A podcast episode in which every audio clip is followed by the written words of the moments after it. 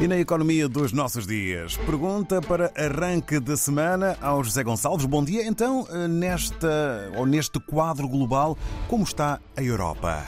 Por vezes há a tendência de considerar que União Europeia e economias da Europa é sinónimo. Não é bem assim porque realmente há várias economias europeias que não estão na União Europeia.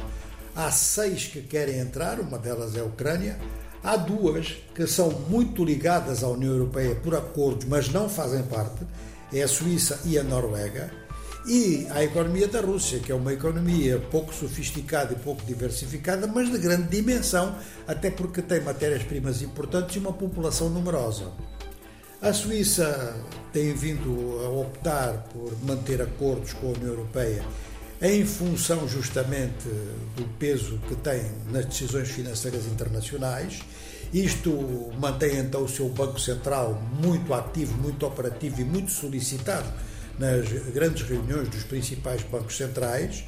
A Noruega, com a produção petrolífera e os grandes investimentos sociais que fez, não quer fazer nenhum sacrifício a nível do desenvolvimento humano.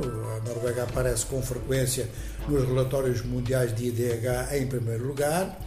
E, portanto, temos aqui já um conjunto de situações fora da União Europeia.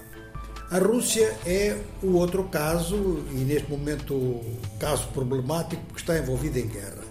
E uma economia envolvida em guerra acaba sempre por ser economia de guerra, mesmo que essa guerra não decorra no seu território. A Rússia, neste momento, está sob efeito de muitas sanções internacionais e de congelamento de bens. São dois aspectos que atingem sempre qualquer economia, grande ou pequena. Portanto, neste momento, a Rússia, em termos de economia e de finanças, está curiosamente como alguns países africanos, depende dos preços mundiais do petróleo e do gás.